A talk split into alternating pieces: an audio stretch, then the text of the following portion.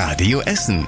Der Tag in fünf Minuten. Am 12. September. Hier sind die wichtigsten Nachrichten aus Essen für heute. Ich bin Christian Barnier. Guten Abend.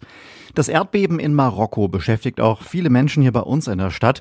Am allermeisten natürlich die, die dort Verwandte oder Freunde haben, sowie auch Abdil Hamid El Bouassawi von der El Mauidin Moschee im Nordviertel. Man muss sich vorstellen, das sind ja auch überwiegend Tagelöhner. Das sind ja Menschen, die haben jahrelang gebraucht, um Häuser zu bauen, um was zu ersparen. Und äh, innerhalb Sekunden ist das komplett weg. Manche Menschen haben ja echt Eltern verloren, Kinder verloren, eine komplette Familie. Der Moscheeverein aus dem Nordviertel sammelt zusammen mit dem marokkanischen Fußballclub Bader SV aus Altenessen Spenden. Vor allem geht es denen um Geldspenden, damit Zelte, Decken und Hygieneartikel besorgt werden können. Am Mittwoch und am Freitag werden in Altenessen aber auch Sachspenden gesammelt. Rashid Al-Habussi vom Fußballverein will die Spenden selbst ins Erdbebengebiet bringen. Ich bin gerade da in Absprache mit ein, zwei guten Freunden, dass wir am Freitagabend losfahren, wenn wir da alles voll haben und werden dann vor Ort Hilfe leisten. Da ist einer bei, der jahrelang in dieser Ecke gewohnt hat und viele Menschen dort kennt. Wir werden das schon irgendwie hinkriegen. Aber Achtung, es wird nicht alles gesammelt, vor allen Dingen auch keine Kleidung. Den Link zum Spendenkonto und alle Infos zur Sammelaktion findet ihr bei uns auf radioessen.de.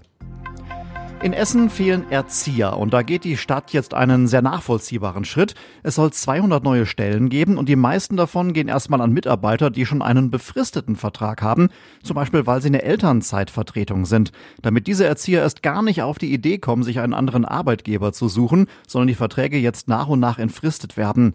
200 Stellen, das hört sich viel an, aber insgesamt braucht die Stadt Essen bis zum Jahr 2030 rund 2500 Erzieher für die Kitas, für die Schulen und für die Heime. Das Essener Jugendamt braucht dringend mehr Geld. Die Politiker müssen mehr als 25 Millionen Euro freigeben, damit das Jugendamt nicht zahlungsunfähig wird. Der größte Teil von dem Geld, nämlich 22 Millionen Euro, gehen in die Erziehungsberatung und in die Heimplätze. Die Nachfrage hat im ersten Halbjahr so stark zugenommen, dass das im Haushalt eingeplante Geld bis Ende des Jahres einfach nicht ausreicht. Zusätzlich muss das Jugendamt den Kitas auch noch mehr Geld zur Verfügung stellen, weil der Betrieb durch die Inflation deutlich teurer geworden ist. Die Stadt hofft auf Mehreinnahmen aus der Gewerbesteuer und will damit die Finanzlücke schließen. Die Arbeiten im Gildehof Center in der Innenstadt, die dauern doch länger. Das Bürgeramt, das Standesamt und die Zentralbibliothek mussten auch heute den ganzen Tag geschlossen bleiben.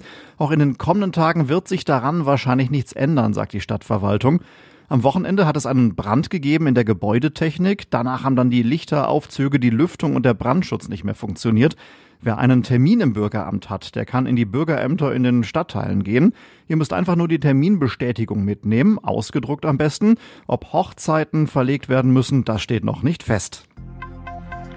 In Katernberg und Schonnebeck war heute Nachmittag eine dicke Rauchwolke am Himmel zu sehen. In Gelsenkirchen-Rotthausen nebenan, da hat eine Autowerkstatt an der Schwarzmühlenstraße gebrannt. Da waren auch Reifen gelagert, deswegen gab es so viel schwarzen Rauch. Anwohner sollten Fenster und Türen geschlossen halten. In Freisenbruch protestieren Anwohner dagegen, dass ein Spielplatz abgebaut wird. Auf dem Spielplatz an der Erasmusstraße, da steht jetzt nur noch eine einsame Rutsche. Die beiden Klettergerüste und die Schaukel, die sind verschwunden.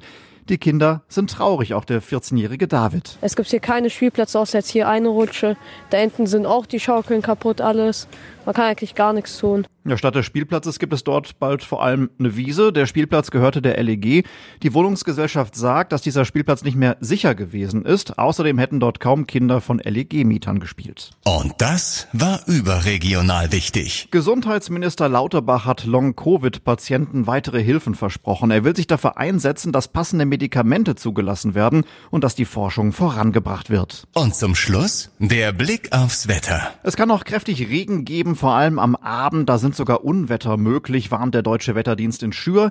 Morgen sieht's ganz anders aus, dann gibt's kaum noch Schauer und es zeigt sich auch mal die Sonne. Die Höchstwerte liegen bei 21 Grad. Und soweit die Essener Meldungen von heute. Danke fürs Zuhören, einen schönen Abend und bis morgen. Das war der Tag in fünf Minuten. Diesen und alle weiteren Radio Essen Podcasts findet ihr auf radioessen.de und überall da, wo es Podcasts gibt.